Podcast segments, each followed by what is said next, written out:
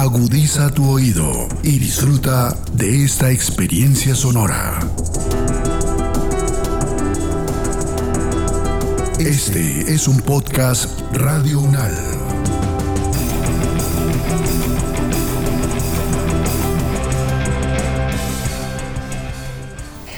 Pues, 202 de la calle 44 al 2125 del apartamento 101. Calle 24, carrera 74 modelo.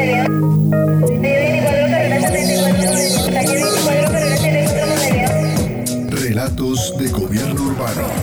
Es de horario expreso y patrón de 6, de 7, de 8. Relatos de gobierno urbano. La ciudad contada por sus protagonistas.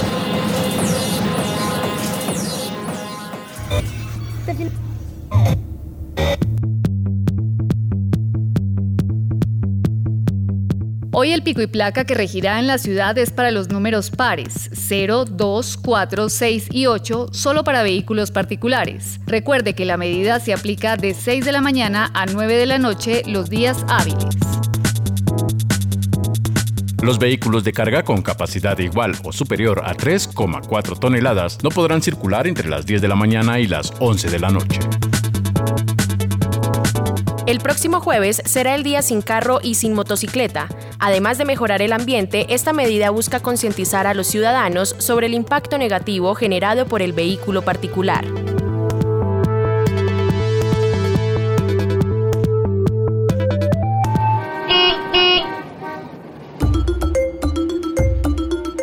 Se ha vuelto común en las ciudades colombianas y latinoamericanas la aplicación de medidas de restricción vehicular. Se trata de una política usada principalmente en zonas urbanas que se centra en la limitación al uso de los vehículos automotores. ¿Qué razones se encuentran detrás de la medida?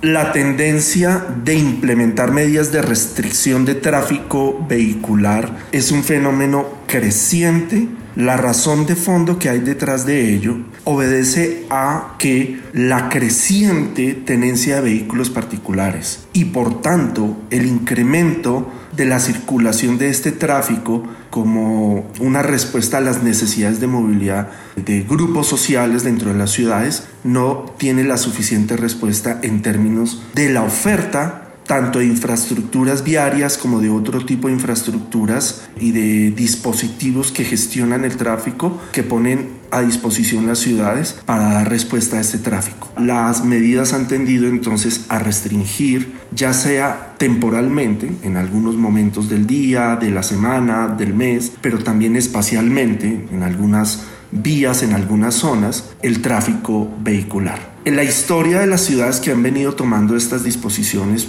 pues depende mucho de, de las urgencias que cada una presenta y además tienen distintas expresiones. Algunas ciudades usan lo que ya hoy es muy genérico llamar el pico y placa, que es restringir por los números de las placas de los vehículos ese tráfico, pero también están otras disposiciones, como por ejemplo los cobros o tarifas por congestión que aplican para ciertas zonas de las ciudades o para ciertas avenidas que incluso eh, pues aplican peajes urbanos.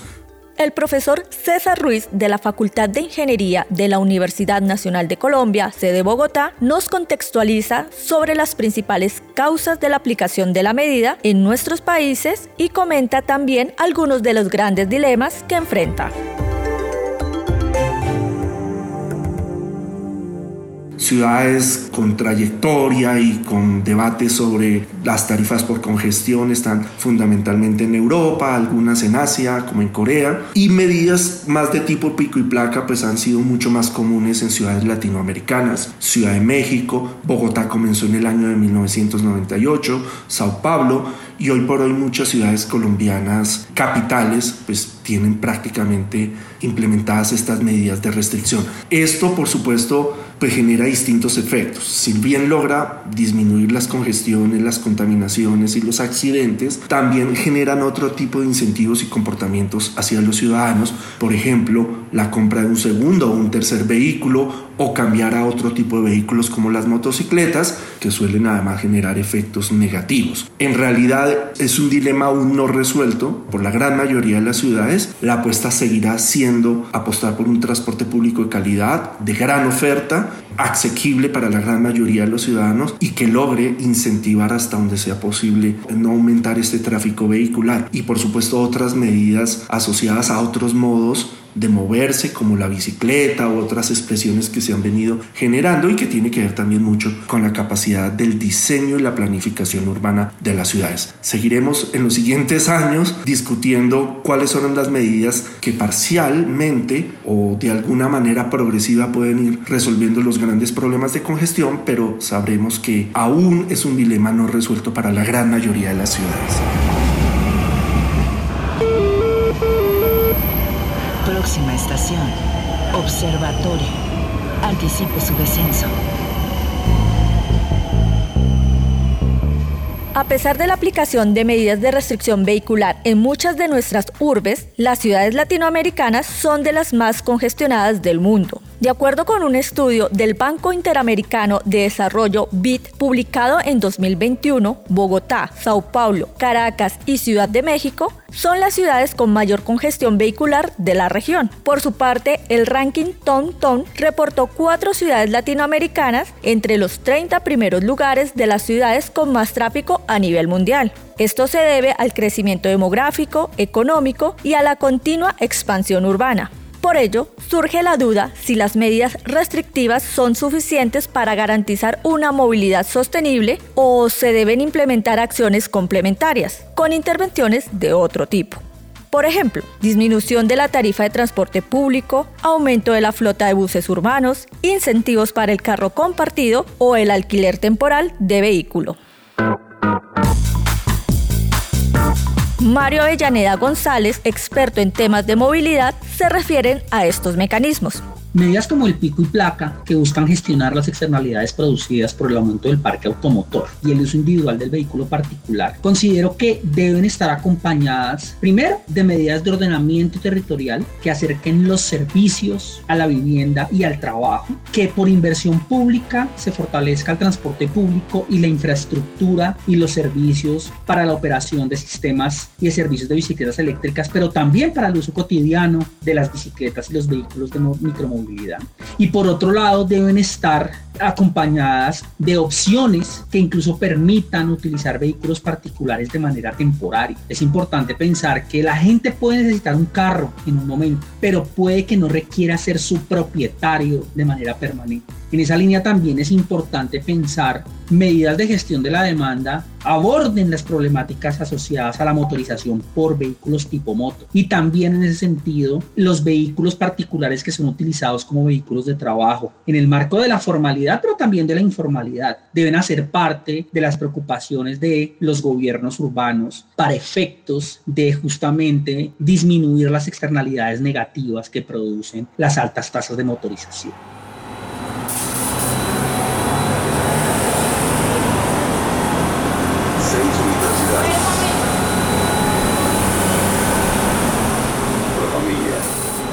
Como se mencionaba anteriormente, así como en Colombia se ha vuelto común la utilización de este tipo de medidas, varias ciudades en el mundo han hecho uso de ellas. Nicolás Estupiñán, exsecretario de Movilidad de Bogotá, sostiene al respecto. Otras ciudades en el mundo han tomado estos esquemas no solamente de restricciones, sino con la posibilidad de pagar. Esto se conoce en el mundo como cobros por congestión y contaminación y son las medidas que han tomado, por ejemplo, Londres, Singapur, Milán, Estocolmo. Son ciudades que han ido migrando de estos esquemas de restricción a unas restricciones entonces en las cuales se pueden tener algún tipo de excepciones. Las medidas que hemos venido tomando en Bogotá y en las ciudades de América Latina para la circulación se tomaron ya hace muchos años, hace décadas, y sin lugar a dudas tienen que ir migrando a estos esquemas que permitan encontrar un balance balance más sano, más eficiente, más equitativo entre los incentivos y los desincentivos. Estas medidas de restricción no proporcionan una solución concreta ni alternativas para los usuarios, solamente proveen una restricción, ¿cierto? Una limitación a la movilidad. Tenemos que ir migrando hacia medidas que puedan, sobre todo, y aquí quiero ser muy claro y muy específico, optimizar el uso de los vehículos, de la infraestructura y de los datos, generando restricciones para modos que son más eficientes y más contaminantes y generando excepciones y alternativas para los modos más sostenibles. Y por supuesto, supuesto siempre teniendo en cuenta la desigualdad que existe en nuestras ciudades en América Latina. Cierto que Bogotá entonces ha ido migrando a lo largo de los últimos años su medida de pico y placa y en el último año entonces migramos hacia un esquema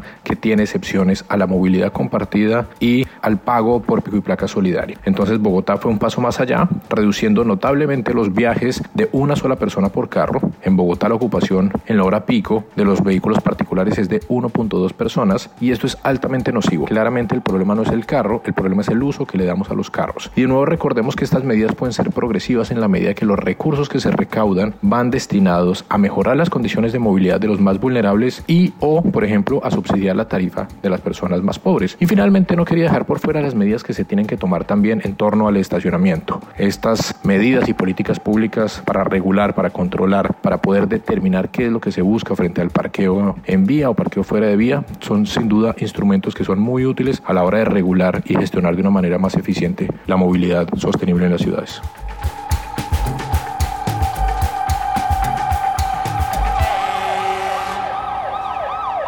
Estupiñán también presenta una variedad de medidas aplicadas en diferentes ciudades del mundo para mejorar la movilidad en las urbes y cumplir con el Objetivo de Desarrollo Sostenible número 11 relacionado con el desarrollo de las ciudades.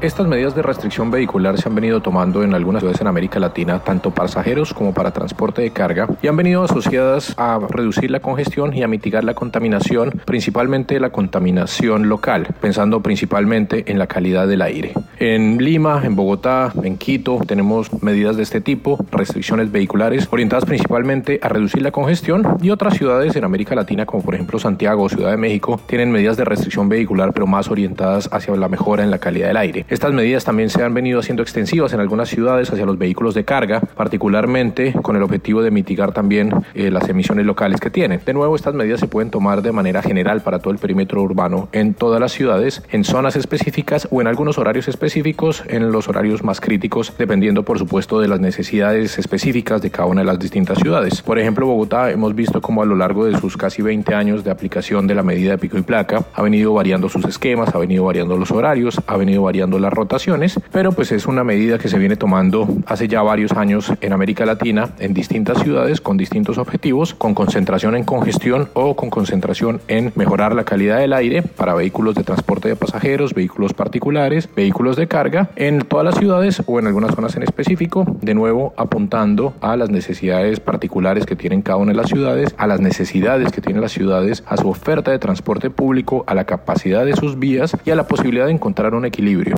Pues sin lugar a dudas estas medidas de restricciones tienen que tener un nuevo momento, una nueva generación en la cual no solamente tengamos restricciones, sino tengamos alternativas, soluciones y alguna propuesta para los ciudadanos, de manera que no nos quedemos solamente enfocados en la parte de la restricción, sino que se puedan ofrecer alternativas diferentes.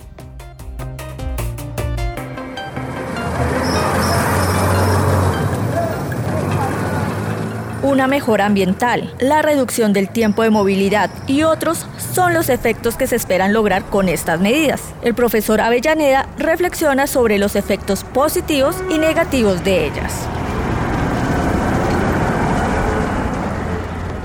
Las restricciones a la circulación de vehículos particulares de manera generalizada, como la medida de pico y placa, o zonificada, como se hace en centros históricos o en corredores de gran circulación urbana, puede generar mejoras en los tiempos de viaje, en las velocidades en los recorridos y la disminución de gases contaminantes y de material particulado presente en el aire de las áreas urbanas. También puede generar un cambio o incentivar un cambio en el uso de los diferentes modos y sistemas de transporte si existe oferta y calidad suficiente en el transporte público o en la infraestructura y los servicios de bicicletas, micromovilidad, carro compartido. Sin embargo, estas medidas no son soluciones únicas y definitivas a los problemas contemporáneos de las áreas urbanas y pueden generar problemas importantes para el transporte público si este tiene falta de capacidad y para la economía de la ciudad si no se diversifica la oferta de bienes y servicios en las zonas próximas a las áreas de vivienda y trabajo. Medidas como el pico deben hacer parte de una política de gestión de la demanda y de una apuesta operacional que esté soportada en unos ordenamiento territorial que le apueste a las ciudades caminables, cercanas y seguras, a las ciudades amables para todos los actores, en especial para las personas y los grupos vulnerables, para las mujeres y para los niños. La pandemia que acaba de pasar o que está pasando nos enseñó, entre otras muchas cosas, que varias de nuestras actividades se pueden hacer en el barrio, en la cercanía a nuestra vivienda. Y en este sentido, los desplazamientos en vehículo particular se pueden eliminar en algunos casos o sustituir por el uso de otros medios o modos de transporte. Y en esa línea debemos seguir. Los efectos positivos o negativos de medidas como el pico y placa no se deben analizar de manera aislada, sino que deben hacer parte de un análisis integral de las condiciones de movilidad de cada ciudad.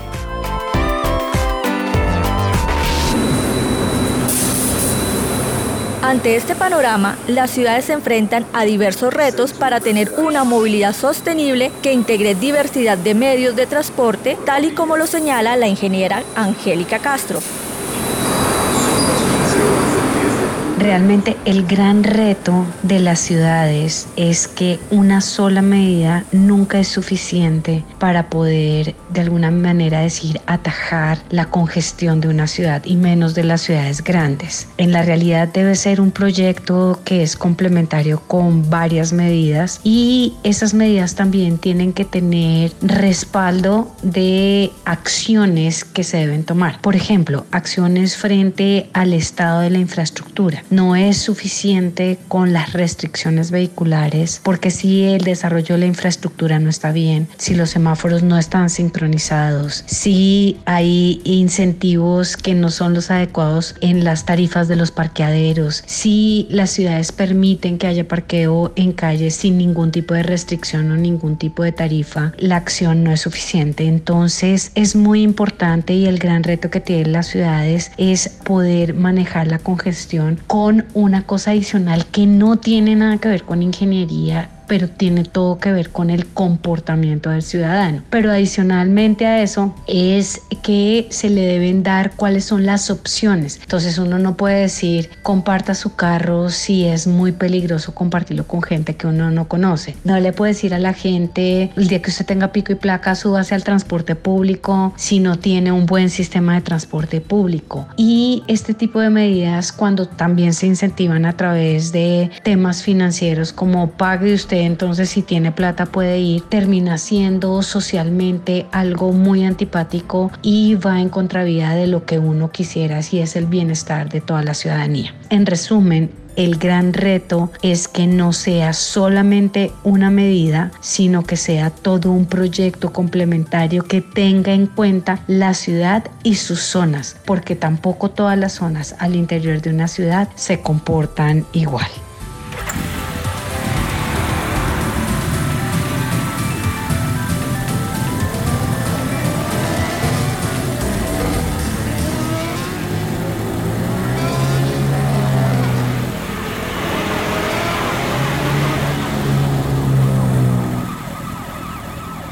Las ciudades contemporáneas enfrentan dos grandes enemigos que atentan contra el bienestar ciudadano y la sostenibilidad ambiental, la congestión vehicular y la contaminación. La restricción vial aparece como una medida que permite confrontar remedialmente estos grandes problemas y parece hoy necesaria en ciudades como Ciudad de México, Santiago de Chile, Medellín y Bogotá.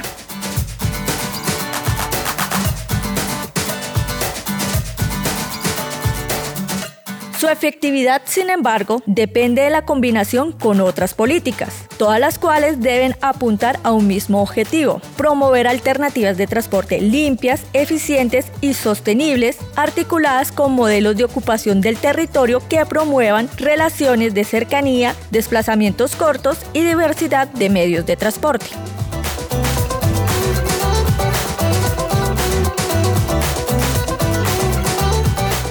Este podcast contó con la dirección de Diego Peña, profesor de la Universidad Nacional de Colombia, la colaboración temática del profesor Mario Avellaneda, la producción periodística de Milton Medina y Claudia Sánchez, la locución de Claudia Sánchez y la producción sonora de Edgar Huasca.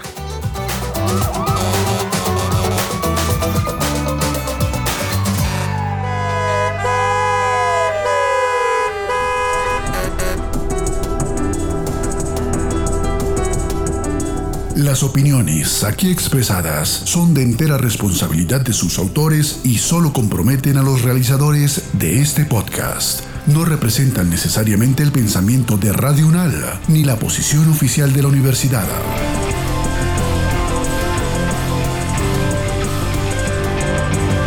Este y otros podcasts en nuestro sitio web podcastradio.unal.edu.co. Síguenos en nuestras redes sociales. Nos encuentras como Podcast Radio UNAL, Universidad Nacional de Colombia, Proyecto Cultural, Científico y Colectivo de Nación.